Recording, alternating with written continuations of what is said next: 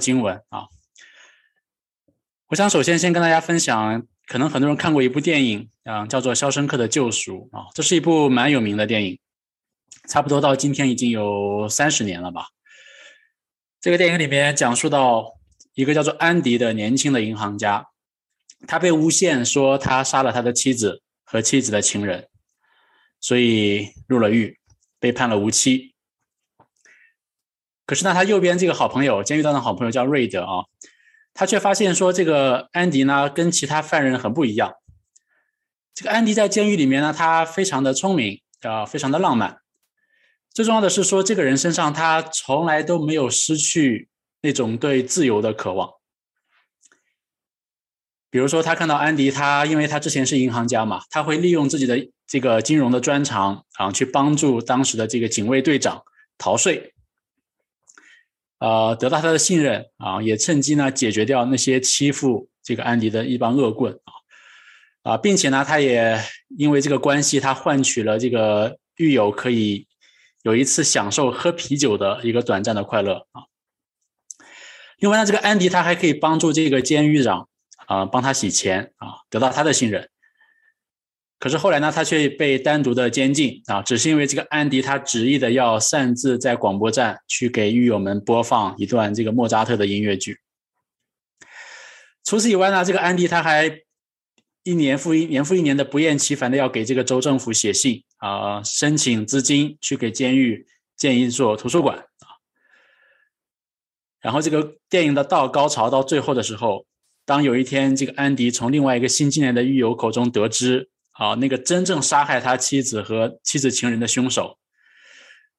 可是当监狱长知道这件事情之后呢，他就暗杀了这个真正的凶手啊，因为他想让安迪永远的待在监狱里面啊，没有出头之日，然后永远的在这个黑暗的地方帮他洗钱啊。所以当安迪最后知道他自己沉冤昭雪的那个日子，那个盼望成为泡沫之后，在所有人都觉得这个人他一定想不开，他要自杀的那个雷雨交加的夜晚啊。安迪他成功的越狱了，直到第二天早晨，所有监狱的人到了他的这个房间，才发现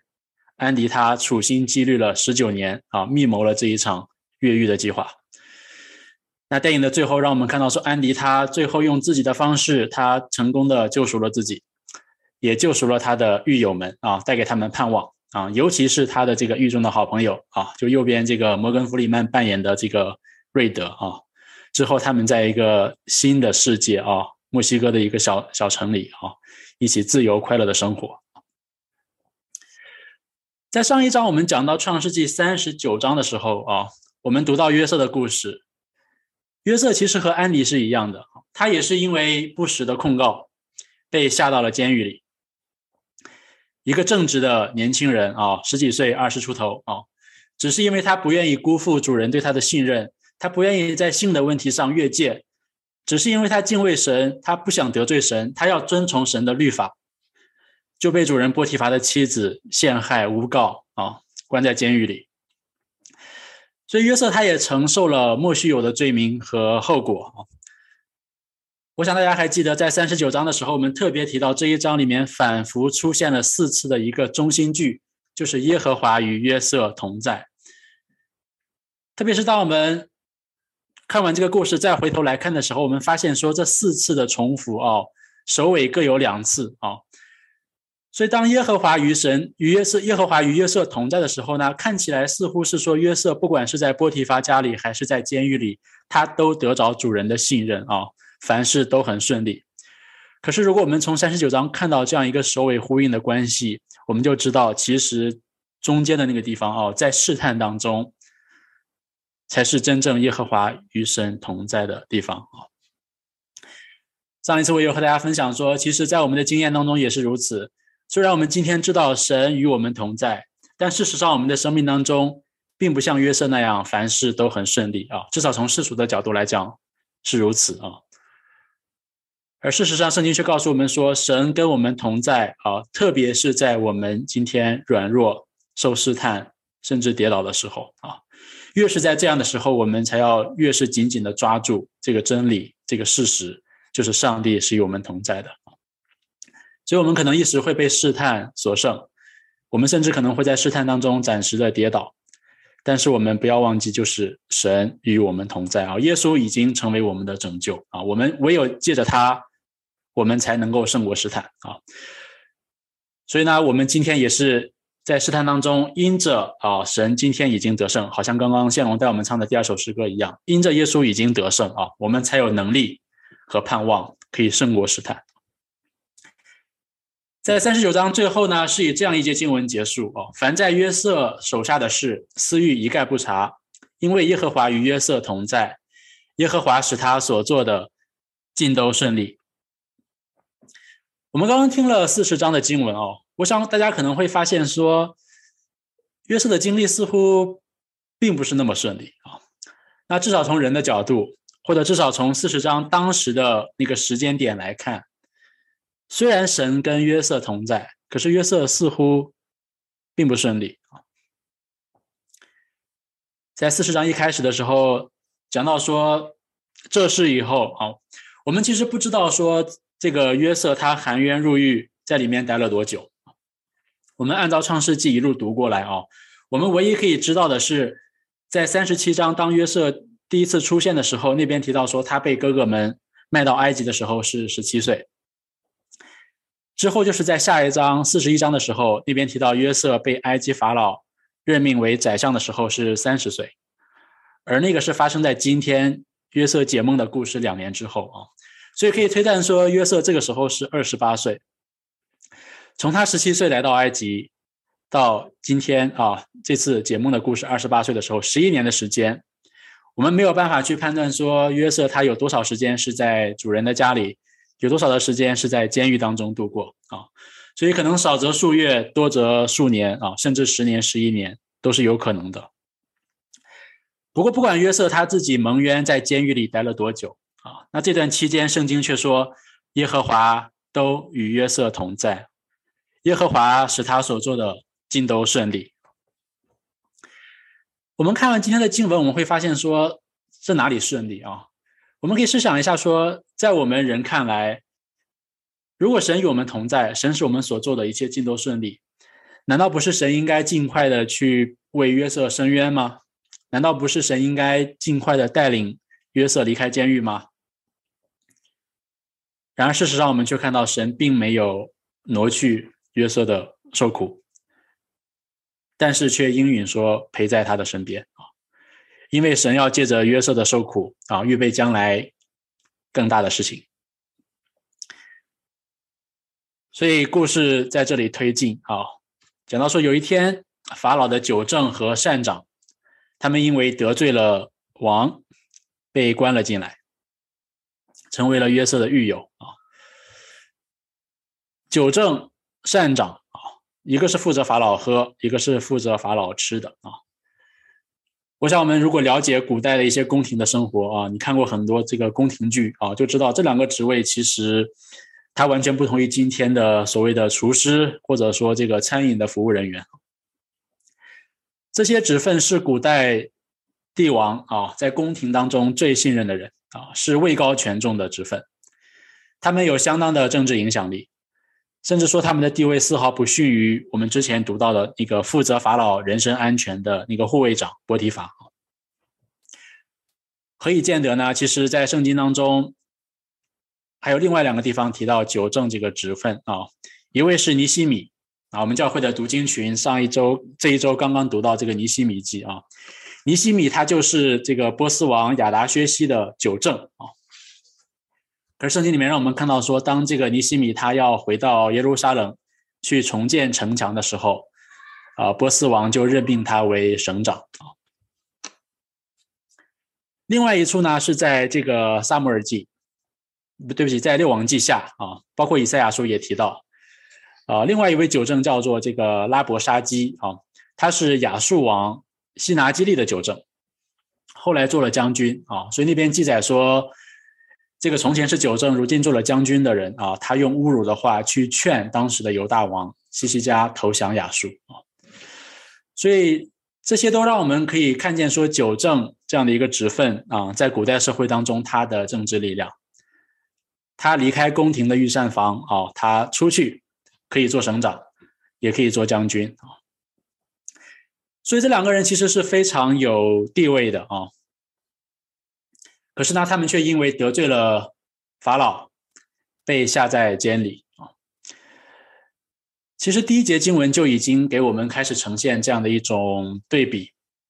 就是说这两个人呢，他们是因为犯了罪，被下到监里。而约瑟同样在监狱里，却是因为被诬告，他自己本身并没有犯罪啊。相反，恰恰因为他不愿意犯罪啊，才入了监狱大家还记得在三十九章九节那边啊，当主人的妻子诱惑他的时候，约瑟说：“我怎能做这大恶得罪神呢？”啊，这里呢，这个九正和善长得罪法老的这个得罪这个词啊，跟之前的那个是一个词啊。对，换言之，这里。这两位高官，他们不只是因为一顿饭没有做好，不只是因为这个法老他喜怒无常，然后他突然有一天很生气啊，而是说这两个人他们对法老犯了罪啊，好像人在神的面前的罪行一样啊，他们一定是做了一些非常大逆不道的事情。啊，圣经没有讲了啊，不过我们记我们也可以推测啊，像这样的两个职分啊，负责这个法老的饮食哦。啊，他们能犯什么大罪，以至于要被扔在监狱里呢？啊，那很有可能是一些食物方面的犯罪啊，比如说他们可能下毒啊，或者谋反呀、暗杀之类的啊。我们常常会在一些古代的这些宫廷戏当中看到这样的剧情啊。总之，神与约瑟同在，他并没有让约瑟一直停留在一个无辜受苦的状态当中啊。他开始出现转机，就是带这两个人来到监狱里啊。他俩被交给这个护卫长。啊，这个护卫长不是别人啊，就是之前的这个波提法啊。所以波提法就把这两位高官放在约瑟的监里，交给约瑟啊，所以约瑟来服侍他们啊。那也可见他们的地位确实蛮高的啊。不过这里也从侧面暗示说，这个波提法啊，他其实啊还是蛮信任约瑟的啊，他让约瑟来管理啊。并且之前约瑟此时他已经得到监狱长的信任，已经在管理监狱里所有的囚犯啊，啊，所以可能波提乏回想当年约瑟是如此的一个忠心的仆人啊，如此忠心的服侍自己，他信任约瑟的品格啊，他也相信约瑟可以很好的来管理和治理，来服侍这两个人啊。所以首先前四节呢交代了这个故事的一个背景和里面的人物啊。后面的部分呢，我会把它分成三个大三个段来和大家分享哦。对，首先是第五到八节啊，故事继续的推进啊，提到说这两位高官呢，他们在监狱里有一天晚上，同一天晚上啊，各自做了一个梦。可是呢，他们却不知道他们的梦应该如何解释啊，所以当两个人第二天早上起来之后呢，就神色不安，非常的愁苦。而约瑟在服侍他们的时候呢，他就非常敏锐的观察到了这两位官长脸上的愁容啊。有时候我在读这个约瑟的故事的时候啊，我真的非常的 佩服约瑟，因为一般来说，其实我们可以想象一下，说如果我们是在约瑟当时的环境当中啊，当我们经历不同程度的这种类似的经验啊，受苦或者是不公义的受苦的时候啊，就比如拿我自己来说啊。啊，当我自己在经历苦难的时候啊，特别是如果我是遇到一些不公的事情、一些不公的对待而无辜受苦的时候，我通常时候是比较自怜的啊，我内心是有苦毒的啊，我那个时候是极度自我中心的，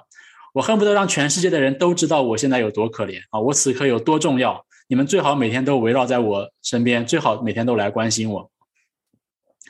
可是我们在这里却看到约瑟他自己蒙冤受苦。可是呢，他却在监狱里面，他没有每天自怜啊，没有埋怨上帝，反而他可以非常敏锐的，甚至主动的去关心周围其他人的需要。这里提到一个我们今天可能非常陌生的一个一个元素，就是关于这个做梦和解梦啊。其实今天我们每个人都会做梦啊。我们今天研究呃解梦的这件事情呢，主要是从这个心理学的角度啊。可是我们知道，在古代的世界却不是这样的哈。那古人他们是相信梦是有特殊的含义的，他们会相信说神明会透过他们所做的梦给他们某种启示和引领。所以在古代的世界都是如此哦。中国呃，印度佛教有佛经啊，这个我们中国有周公解梦，古埃及呢也有所谓的梦之书啊。那这些书都是去试图教导人啊，如何来解释你梦当中出现的一些各样的这些元素，或者是说它有什么样的含义啊。呃，圣经当中甚至也有神透过梦来启示他自己啊。啊，圣经确实也证实这件事情啊，在古代的世界，神是可以透过梦作为一个非常重要的途径，来启示人他的计划。即使我们读创世纪到目前为止，我们已经看过很多次啊，比如在第二十章，我们看到亚伯拉罕的时代，神曾经透过这个异梦向亚比米勒说话啊。在二十八章，我们看到说神也透过异梦向雅各说话。之后三十一章，我们看到神也透过异梦向拉班说话。三十七章，我们看到说，神透过约瑟的两个梦啊，启示他将来他和家族的命运。所以在整个围绕于约瑟的叙事啊，一共记载了有三组梦啊，每一组是两个啊。三十七章那边我们看到约瑟的两个梦啊，四十章这里呢，我们看到九正和善长的两个梦，然后下一章呢，我们会看到法老的两个梦啊。那这三组梦呢，其实他们就放在一起。啊，他们其实要强调一件事情，就是上帝是有绝对的主权的啊，上帝是掌管每个人的命运的啊，不管是约瑟也好，九正善长也好，甚至埃及法老也好啊，他们的梦，他们的命运啊，都在上帝的主权之下。在圣经之后的部分，我们也还会多次的继续的看到神在历史当中透过异梦向人说话啊，神向神透过梦向所罗门。啊，像这个尼布甲尼撒王，像但以里，啊，到了新约的时代，像玛利亚的丈夫约瑟，啊，甚至在最后，像比拉多的妻子，啊，都透过他们的梦向他们说话。所以，当约瑟得知两位高官啊，因为无法解梦啊，而面带愁容的时候，约瑟对他们说：“解梦不是出于神吗？啊，请你们将梦告诉我。”我们应该还记得约瑟他为什么来到埃及啊？为什么被卖做奴隶啊？就是因为他自己做了两个梦，然后并且很开心的分享出来给他的父母、给他的哥哥们听啊，才招致他们的嫉妒啊。所以可以说，某种程度上说来，约瑟因为他自己的那两个梦，他自己啊无端的啊受苦啊。可是我们发现说，当约瑟知道说这两个人同样因为梦。啊，而愁烦的时候，他自己的反应并不是说，千万不要给我提这个梦的事情啊！你们是不知道，我当年就是因为做了两个梦，才来到埃及啊。相反，他却说解梦难道不是出于神吗？哦，虽然当时的埃及人他们有这种专门的解梦的这些术士啊，可是约瑟却相信说。即便埃及有他们的神明，即便埃及有这些有异能啊可以解梦的术士们，但约瑟深信，唯有他所信的耶和华神才是那位独一的神啊！他相信一切的这些启示啊，都是从神而来的。解梦不是出于神吗？啊，请你们将梦告诉我。之后第九节到第十九节，我们看到啊，这两个人他们就开始分别的向。约瑟分享他们的梦啊，首先九正分享了他的梦，他说：“我梦见一棵树，一棵葡萄树，三个枝子发芽开花结果，葡萄都熟了。然后呢，法老把杯放在我手里，我就把葡萄挤成葡萄汁放在杯里送给法老。哦，这是他梦了这样的一个梦啊。所以呢，约瑟解释说，三根枝子就是三天啊，三天之内呢，法老要提你出监，叫你官复原职啊，你要恢复你从前的工作啊，像你先前做九正一样啊。”那这里法老必提你出监啊，原文如果直译的话，就是法老必抬起你的头来哦，lift up your hand 啊。他分享完之后呢，这个善长他哎，他见这个约瑟解梦解得好哦，他见这个九正的梦梦的不错，而他的梦也非常的相似哦，他也非常这个兴高采烈的分享他的梦，他说我也梦到了类似的啊，我头上顶着三个筐，里面有饼白饼啊，最上面呢。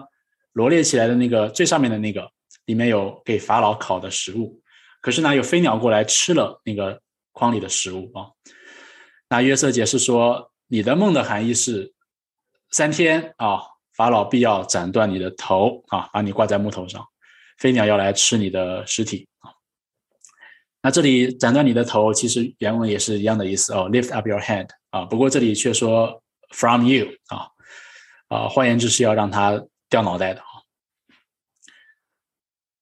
两个非常相似的梦啊，却有两种完全不同的结局啊。不知道大家有没有想过这个问题啊？是不是因为法老他自己喜怒无常呢？他是一个昏君啊，他随随便便的、非常草率的、非常武断的，就可以留人的性命或者取人的性命啊？啊，圣经没有讲，我们也不得为之啊。不过有一种可能性是说，也许当这两个人他们之前犯了护逆的罪，他们不管是下毒也好，什么也好哦，让让法老吃了饭拉肚子也好，whatever。他们被关在监狱的这段时间，法老很有可能他已经查明了真相哦，他可能发现说原来是这个善长哦，是他的过错啊，而九正呢，可能只是被一起连连累了啊，被冤枉了啊，这是一种可能性啊。不过这个一点都不重要哦，最重要的是说，果然啊，三天之后我们看到。事情就按照约瑟的解释所成就了啊，所以当约瑟他在听到这两个人的梦再去解释的时候，这个年轻人啊，一个二十八岁的年轻人，他这个时候他仿佛成为了神一个大能的先知啊，而神也借着约瑟将梦的启示真实的告诉他啊。我觉得约瑟他最难能可贵的一个地方在这里，就是他非常的忠心。他只是把神告诉他的关于梦的含义，一五一十的忠实的解释了出来。他完全不在乎这两个人的反应，他也并不那么在乎讨人的喜悦，他只在乎的是能够忠心的把神的话传讲出来。所以这一段让我们看到说约瑟他在受苦当中的另一面啊，之前他在受苦当中他没有自怜，他反而关怀别人的需要。这里让我们看到说，约瑟他在受苦的时候，他完全的对神信靠啊，完全的对神的忠心啊。其实约瑟这里的这个传讲是非常冒险的啊，因为他的解释其实只有三天的应验的时间啊。如果三天之后发现说并没有照他所说的成就哦，那约瑟他就证明自己不过是一个呃假先知哦。而他所依靠的那位上帝耶和华啊，不过也是虚假的啊。其实读到这里的时候，不知道大家有没有这样的一种感受哦？如果我们想象我们在约瑟当时的情境下啊，我们其实是这其实是一件蛮困难的事情，因为你所面对的是两个高官啊，虽然他们今天已经啊怎么说呢，暂时的啊被囚禁啊，可是他们的地位远在一个希伯来奴隶之上啊，特别是这两个梦啊，一个。显然讲完之后，那个人听了会很开心啊，而另一个讲完，那个人会非常的愁苦啊。可是呢，约瑟他不在乎啊。那我就反思说，今天其实我们会发现很多的传道人啊，我们可能更愿意去讲这个九正式的这种传道啊啊，讲完之后呢，大家听了很开心啊，而不愿意去传讲这个善长的梦啊，善长式的讲道啊。但圣经却提醒我们说，我们对神忠心。啊，意味着说我们在传道的时候，你不应该在乎要讨人的喜悦，而只应当在乎我们是否是一个忠心的 messenger 哦，我们只是忠心的去传递神他完备的启示和信息啊。所以这一点其实不管是对啊我们这些传道的人啊，还是对每一个传福音的弟兄姐妹来讲啊，其实都是一个非常宝贵的提醒啊。就当我们在传福音的时候，我们不可以只讲那些罪人喜欢听的爱啊，这个赦罪啊，也要讲罪人他们不喜欢听的，比如公义啊或者审判啊。同样，对于传道人、牧师来说，我们也不能在讲台上只讲啊会众喜欢听的爱、这个恩典、信心啊，我们也要讲信徒所不爱听的，就是律法和我们的行为、我们的责任啊。这里我相信大家可能会产生另外一个问题哦，就是那今天基督徒我们又如何来看待我们的梦啊和解梦这件事情呢？啊，今天是不是神也会透过我们的梦啊，像他当年启示约瑟一样，启示给我们他在我们生命当中的计划呢？啊，相信很多弟兄姐妹可能也有也有这样的疑问啊。好，首先呢，我想我们要了解的是说，在这些叙事啊，都是发生在古代，呃，特别是一些异教的世界、异教的文化当中啊，包括当时身处异教文化的这些以色列的民族当中啊，神曾经确实借着异梦启示他自己啊，啊，因为我们深知神他是掌管一切的，他掌管自然界啊，他也掌管历史啊，所以他完全可以透过这种异梦的方式去启示他在历史当中的作为啊。不过这些都发生在上帝救恩的计划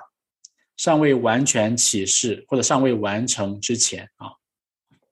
就在那样的一个时候呢，神他可以辅救他自己啊，按照当时的这些文化当中，按照古人的方式，用当时普遍的这种媒介啊途径，然后在特定的人的身上哦，阶段性的去引导他们认识神啊和上帝的心意啊。但这绝对不等于说神或者圣经，它支持这种解梦，或者是说这种异教的人寻求上帝的方式啊。比如说，我们还会看到圣经当中还提到其他，比如说星象学啦、占卜啦之类的啊。神是让我们去远离这一切的啊。虽然神会使用这些途径，但这并不是人认识神必必须的途径啊。所以，我们今天要来回回看这个问题啊。如果你心中有这个疑问啊，我也想和大家分享。一方面，我们不可以否认，神的确在历史当中，在一些特定的时期啊，他作为一些个例，他会带领一些个人通过异梦这种超自然的方式去了解他啊。他掌管万有，甚至在今天，即便是在今天，我们还是常常会听到很多，比如说在一些穆斯林的社群当中，耶稣透过异梦的方式哦。带领那些穆斯林的呃，他们信主，我们听到许多这样的见证啊啊，没错，这是上帝的主权啊，这是上帝对穆斯林群体可能独特的带领。可是另一方面，我们仍然要说，这些并不是人今天认识神的必要的途径啊，因为今天神已经透过圣灵的漠视啊，透过神的话语，就是圣经啊，透过他的儿子耶稣。已经将他的启示完全啊，所以人今天已经可以透过神的特殊启示，透过圣经和耶稣认识一切神想要让我们知道的启示出来的关于上帝的事情，以及神对人、对世界、对历史的心意。我们今天已经不再需要去借助额外的异梦、异象啊，或是一些超自然的方式来寻求它啊。呃，在希伯来书第一章一开始就提到说，神既在古时借着众先知多次多方的小于列祖，就在这末世借着他儿子小于我们啊。所以圣经不但不鼓励，甚至圣经还警戒我们不要去利用这些超自然的方式，或者一味的去追求啊这些特殊的恩赐啊，因为非常的容易被邪灵所利用。当人试图要去预知未来。其实这反映出人里面试图要取代上帝、自我掌控的罪性啊。所以，即便神今天可能在世界的某处啊，在一些特定的人群当中，神会通过这样的方式来启示、来呃显明他自己的身份，来带领人能够得救、认识他啊。不过，我们却不需要去追求它的普遍性啊。所以，大家只要记住这一点。在任何的时候，不管是古代还是现代，在任何的时候、任何的情景下，啊，神绝对不会透过异梦去启示、去增添任何在圣经之外的新的启示。同样，神也绝对不会在任何一个情形、任何一个时候，透过异梦赐下任何和圣经相违背的启示。啊，今天其实人大多数的梦是无意义的。啊，传道书。这里也说啊，事物多就令人做梦，言语多就显出愚昧，多梦和多言，其中多有虚幻啊！你只要敬畏神啊。所以，如果弟兄姐妹今天你读了这段经文，你今天晚上就做了一个梦啊，你也梦见葡萄了，你也梦见这个饼了啊，它不表示对你的人生也有什么特殊的寓意啊啊，很有可能只是你饿了。另外一个，这里我们要值得注意的一个地方啊。就是约瑟，当他给这个九正解梦之后啊，他说了一段话。他说：“当你得好处的时候，求你纪念我，施恩于我啊，在法老面前提说我，救我出这监牢。我实在是从希伯来之地被掳来的啊！我在这里没有做过什么，叫他们把我下在监里啊！大家应该还有印象，在我们查之前的几章关于约瑟的叙事的时候啊，我们特别特别提到一点，就是说约瑟，呃，他都是一个非常沉默的人啊。不管是三十七章他被卖的时候，从他来到哥哥那里。他就没有再讲话了哦。之后哥哥的计划，哥哥把他丢在坑里，哥哥分他的衣服，把他交给这些这个埃及人啊，以实玛利人，这个从来没有再提到约瑟他的讲话。他就像一只羔羊一样哦，默默无闻的啊，默默无声的啊，被带去埃及啊。同样在第三十九章，我们也看到说，当这个主人的妻子陷害他的时候哦，当后来特别是这个他的妻子出来恼羞成怒。在那边发泄，然后诬告约瑟，包括主人回来以后要去质问他、控告他的时候，我们也都没有再看到约瑟他任何主动的啊为自己的辩护啊，他似乎就是一个非常沉默的一个非常呃安静的，或者是说他是一个愿意不为自己伸冤而信靠上帝、相信神会带领他、掌管他生命的这样的一个人啊。可是这里我们却看到。约瑟他开口讲话了啊，他恳求这个九正出狱之后，首先他非常深信这个九正一定会按照神所启示他的这个梦的指示啊所成就啊。其次，他也恳求这个九正出狱之后能够向法老求情，救他出狱啊。我想这里值得我们稍微停顿和深思一下啊，就是说一个信靠上帝的人。一个完全把自己交托在上帝主权之下的人，他的行为应当是一个怎样的模式啊？首先，我们发现说约瑟他没有像那个电影当中的安迪一样啊，他没有为自己伸冤，他没有像安迪那样去越狱啊，去自我拯救。可是反过来呢，约瑟他也没有走另外一个极端啊，他也没有像那些宿命论者一样说，反正上帝有主权。我就消极，我就被动，我就坐以待毙啊！其实圣经里面不但是在约瑟这里的故事，在圣经许多的地方都让我们看到说，上帝的主权啊，跟人的责任，这两者其实是并行的啊。当一方面我们基督徒我们说我们相信上帝的主权的时候，同时我们也不可以轻忽自己的责任。所以基督徒的生活，我们做一个敬畏上帝、顺服上帝、相信上帝掌权的人啊。那我们的生活呢，就不应该走向啊上述任何一个极端啊，要么就是自己掌管自己的生命，啊，仿佛没有上帝一样，仿佛一切都要靠自己，甚至违背上帝的诫命和他道德性的旨意啊，用自己的智慧成就自己的计划；要么就是另外一个极端，我们就自以为属灵哦，自以为我们是信靠神，我们什么都不做，我们消极懈怠，我们懒惰，我们缺乏使命感，缺乏责任感，啊，遇。遇到事情就拿上帝的主权作为一个借口来推脱自己应尽的责任啊！我想约瑟这里的表现其实是给我们的一个示范，一个一个一个一个这个 example 哦，就是说一个真正敬畏上帝、顺服上帝、相信上帝主权、相信上帝带领的人，他应当如怎么行啊？所以这里约瑟他绝对不是说他不相信神啊，他等不及了啊！然后呢，他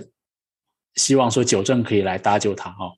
而是他深信啊，或许这就是上帝搭救他的机会啊，神可以透过这个九正来带他出狱哦，因为九正也好，甚至法老也好，他们都在上帝的权柄和主权之下啊。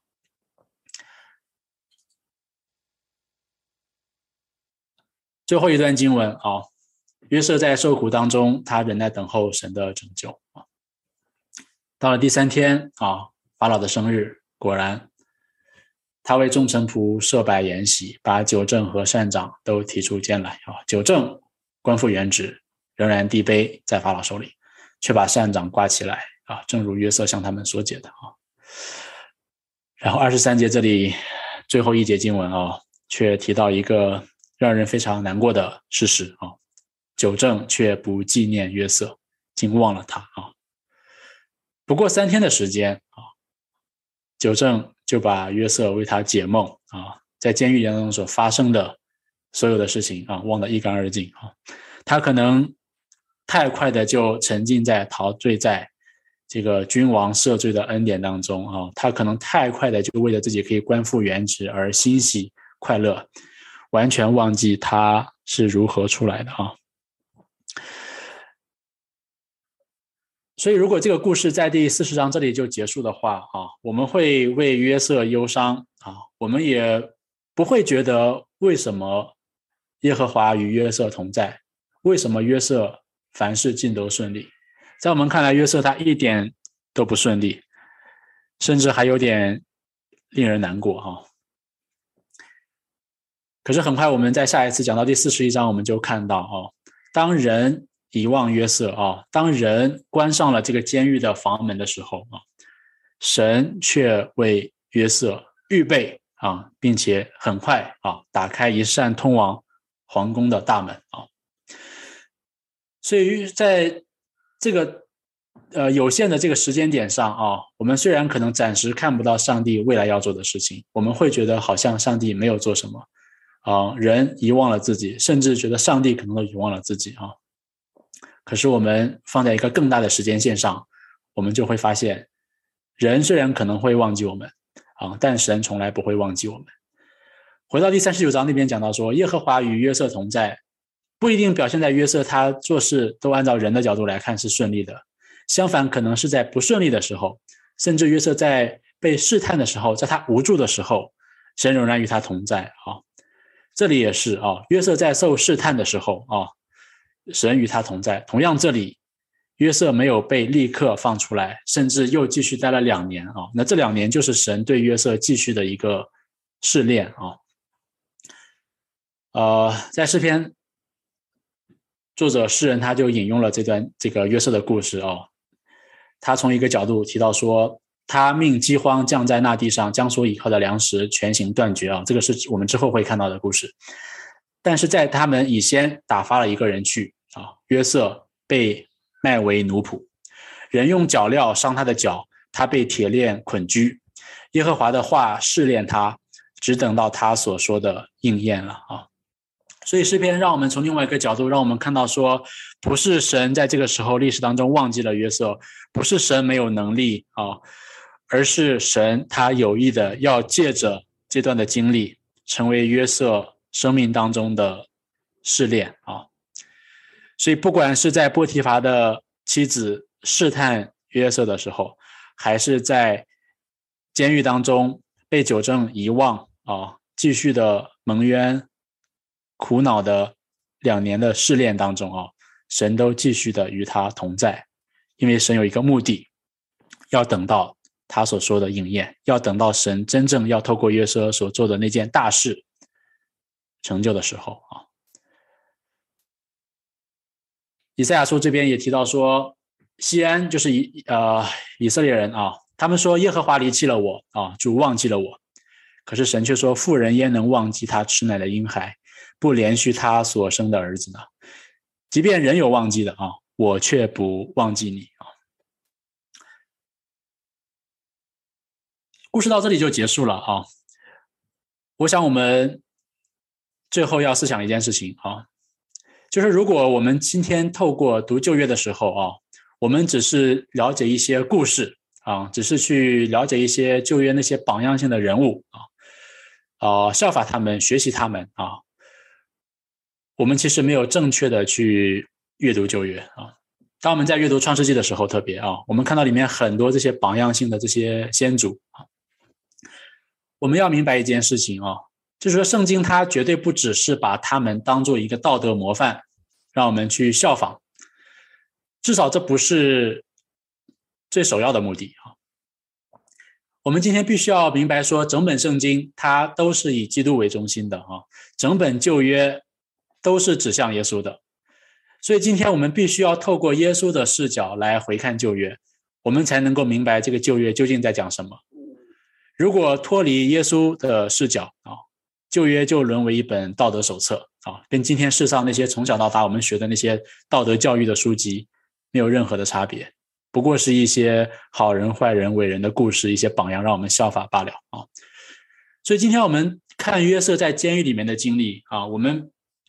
不是第一时间立刻的就说 OK，哇，约瑟这个人好了不起啊！他在苦难当中，在这种不易的这种呃环境当中，对吗？这种受苦当中，他竟然可以这样做啊！我们也要学习他，他是我们学习的榜样，他是一个三好学生，他应该啊成为我们所效法的对象啊！这不是我们今天读创世纪或者去解读创世纪的角度啊。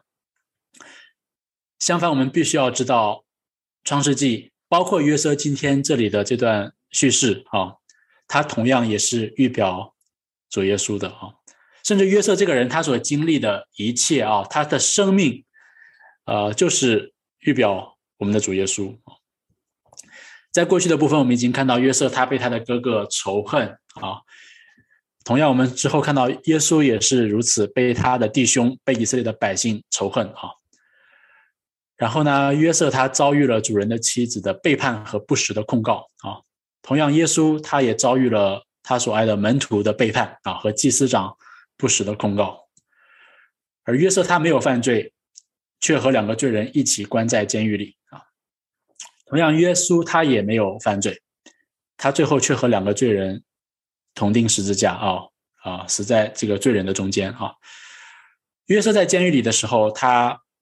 帮助人啊，但却不被人纪念啊。之后的两年，我们可以想象约瑟他落入了一个更大的这种苦境和孤独当中。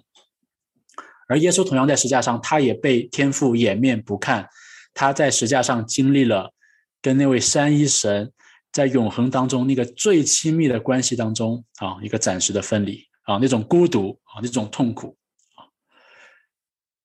可是虽然约瑟他预表耶稣啊，但他。只是一个不完美的预表啊，比如在这里我们看到约瑟的身上哦，尽管约瑟他深知神与他同在，他也深知神的主权，他也是一个敬畏上帝的一个呃差不多快要接近完美的人啊，可是呢，他却在故事当中他请求九正纪念他搭救他，即便他深知神可以透过九正来拯救他啊，但他至少请求人啊纪念自己啊。可是相反，在耶稣的身上，我们却看到了恰恰相反的一个场景啊！当耶稣最后同样被钉在两个罪人中间的时候，他没有去请求那个罪人啊，相反，他旁边那位罪人啊，那位强盗，他却恳求耶稣说：“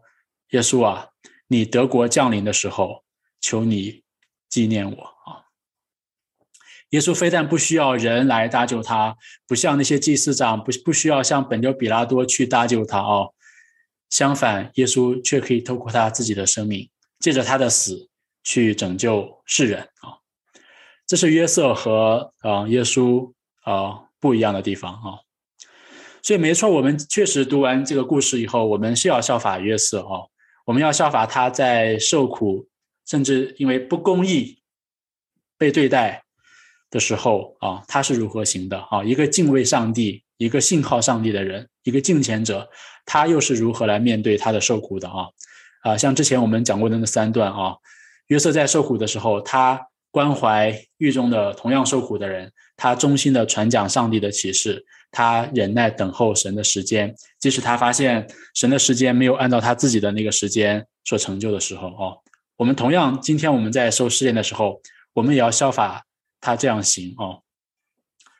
不过最重要的一点哦，就是我刚刚所分享的啊，在我们这些道德性的呃效法之前，我们必须要首先明白一件事情啊，就是之所以我们今天需要这样行啊，甚至说我们可以这样行，是因为一个前提啊，就是我们的主耶稣他曾经就是如此这样行啊，并且他已经得胜啊，而他今天与我们同在啊。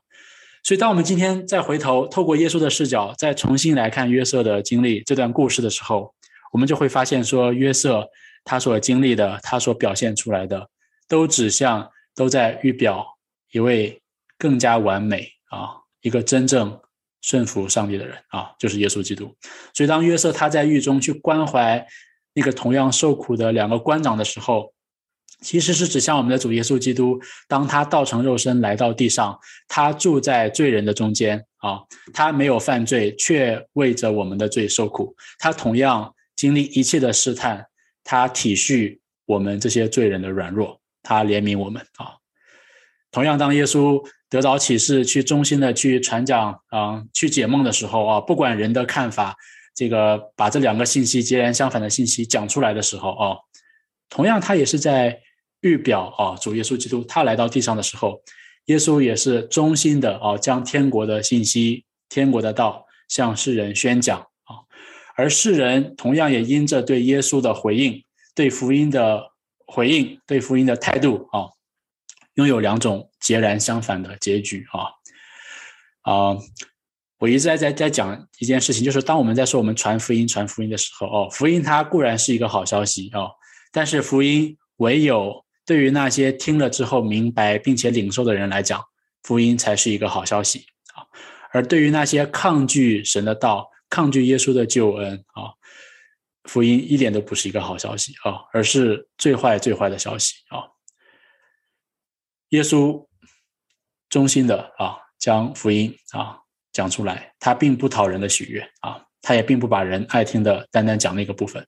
他讲到罪，讲到审判啊，而最后约瑟在这个故事当中，他最后被纠正遗忘哦，他落入了一个更深的一个更加黑暗的一一段孤独的时期啊，对，好，同样呢，这里也指向我们的主耶稣啊。他在石架上，他在最后的时候，他被他所爱的、所帮助过的他的门徒所背叛、所忘记啊啊，还有无数那些他曾经医治过的，包括那些那十个麻风病人啊，他们也是得着好处之后就忘记了耶稣啊哦，但是最重要的是，耶稣在石架上，他忍受了人的遗忘啊，他也暂时的经历父神的遗忘啊，神他掩面。不看他的儿子耶稣基督啊，而最重要的，让我们在下一章我们会看到说，约瑟他却透过这两年至暗的时刻啊，最孤独、最痛苦的时刻啊，经历过这一切之后，神将他升为至高哦。在两年之后，同样法老做梦需要解梦的时候，这个九正才想起这个人来啊，神就借着啊他的解梦啊带领。约瑟出狱，并且成为一人之下，万人之上啊，成为整个埃及的宰相，治理一切啊。同样，这个事件也预表着我们的主耶稣，当他在石架上经历了那个最为痛苦、最为黑暗、与父神分离、所有的罪的刑罚、神的一切愤怒都加在他身上那个至暗的时刻之后啊，我们很快会看到说，三天之后啊，耶稣从死里复活啊，神将他升为至高。耶稣他却从羞辱、死亡之后复活，得着一切的荣耀、一切的权柄啊，并且给罪人带来拯救啊。所以，我想这个是我们今天嗯对这段经文啊啊真正要明白的啊啊。今天同样回到最后啊，我们不只是听到这个故事之后觉得这是约瑟的故事啊，或者是说透过这个故事，我们再重新的。呃，回顾一遍福音的内容啊，上帝的主权跟人的责任啊，同然从来都是并行的啊。所以今天对于教会来讲，对于我们基督徒来讲啊，我们透过这个故事仍然有这种道德性的劝诫啊，那就是我们今天同样要像啊约瑟一样，而之所以我们可以像约瑟一样，是因为啊我们像耶稣一样啊，是因为耶稣是这样行的啊。所以今天我们同样也可以要效法他啊，效法约瑟，效法我们的主耶稣，在任何的时候啊，特别是在我们遭受试炼的时候，在受苦的时候啊，我们要怜悯关怀那些同样受苦的人，啊，衷心的传讲神的话语啊，并且在看不见上帝带领的时候，我们仍然愿意忍耐等候啊神的时间啊神的计划的完成啊，我觉得这个是对我们今天一个啊最贴切、最适切的一个提醒啊。啊，今天在疫情的时代，我们看到，在我们所处的这个呃，我们生活的这个非常有限的狭小的圈子里啊，我们自己可能在遭受某种的试炼啊和困境。同样，在我们的周围也有许许多多和我们一同经历试炼啊、受苦的人啊。呃，盼望我们能够嗯，不将自己的眼目专注在自己的身上啊，不成为那个自我中心的、需要别人来关怀的啊。不只是那个在家里面等着说，嗨了，你快来关怀我啊！这个弟兄那个姐妹快来关怀我啊！而是我们可以愿意在这个时候，我们反而可以去关怀啊其他有需要的弟兄姐妹。同样，在这个时代，当人在询问为什么有疫情啊，为什么有死亡，为什么似乎没有上帝的时候啊，我们同样是一个最好的时机啊啊，好像上一周给我们讲到的那个超斯牧师一样，这是一个最好的一个时机啊，可能是上帝在历史当中啊要来收割啊，要来复兴啊，要来拓展他的国度一个最好的时刻啊，即便在人看来是灰暗的啊。啊，疫情似乎遥遥无期的时候，可是神却可能在背后，在我们看不见的地方，他在做这样的工作啊。所以，如果神给我们这样的机会，我们要衷心的去传讲啊神的话语啊，把福音当中人喜欢听的一面和不喜欢听的一面都衷心的讲出来啊。当然，最后一点，我们忍耐等候神的时间啊。我们不晓得疫情什么时候结束，那不晓得我们什么时候可以回归正常啊，不晓得。我们如今的受苦啊，什它的目的是什么啊？甚至我们不晓得说我的未来在哪里啊，啊，看不到明天的时候，呃，回到神那里去，我们相信其实我们的命运啊，我们的结局啊，甚至人类的结局，神都已经告诉我们啊，所以我们要在这样的一个黑暗的时候忍耐等候上帝的时间啊，相信神在这个时候是与我们同在的啊，在我们最感觉不到他同在的时候。神在那个时候，可能更加的与我们同在啊，啊，是我们更需要被提醒啊啊，被想起来的啊，呃，所以呢，不管弟兄姐妹，也许你现在在经历某种试炼啊，呃，可能为了各样的事情啊，呃，盼望这段经文也能够提醒你啊，让你能够知道说，在这样的一个时候，我们要来顺服啊，要来安静，要来忍耐的等候。我们之所以相信神，他没有遗忘我们。就是因为啊，神已经把耶稣啊赐给我们，像罗马书里面所说的，神他既不爱惜自己的儿子，为我们众人舍了啊，岂不也把万物和他一同白白的赐给我们吗？啊，呃，所以当我们遇到这样软弱的时候啊，一个最好的，也是一个最应该的一个啊途径啊，就是回到十架啊，回到福音，回到耶稣啊。再次思想说，神爱我们，他把最好的他的儿子都赐给我们。还有什么我们现在所等候的、所祈求的、所盼望的那个赐好的东西，神不愿意赐给我们吗？啊啊！盼望今天的信息能够鼓励大家，让我们在以后的日子当中，不管在何样的各样的环境当中，能够靠着我们的主得胜。我们一起来祷告，天父，我们感谢你透过约瑟的故事，啊，再次让我们看到说。啊，一个敬虔的啊啊信靠你的人，他的一个生命的 特质啊。啊，当然更重要的，我们透过耶稣的故事，让我们看到说，主耶稣基督，你在你的你在历史当中，你借着你的生命啊所成就的。啊，因着你，我们与神有了关系。啊，因着你啊，我们也成为了你的儿女，也因着你，主啊，我们今天能够以一个全新的眼光看待我们在地上的日子。啊，愿神帮助我们啊，帮助我们可以活出这样的一个荣耀的人生啊。当我们在黑暗的时候，当我们在人生各样的苦境啊、各样的不如意的时候，当我们在心里面有各样的为什么的时候，主啊，愿你能够透过今天的故事来提醒、来安慰我们、来指导我们啊，让我们深知主耶稣啊，你所成就的。也让我们能够靠着主你在我们里面的居住，圣灵的同在，要复活的能力，新的生命，我们可以在苦难当中去安慰别人啊，去传讲你的话语啊，并且安静等候是你在我们身上所要成就的旨意。愿你在我们每一个你的儿女的身上，生命当中各样的事上得到你的荣耀。感谢主，祷告奉耶稣宝贵的名求，阿门。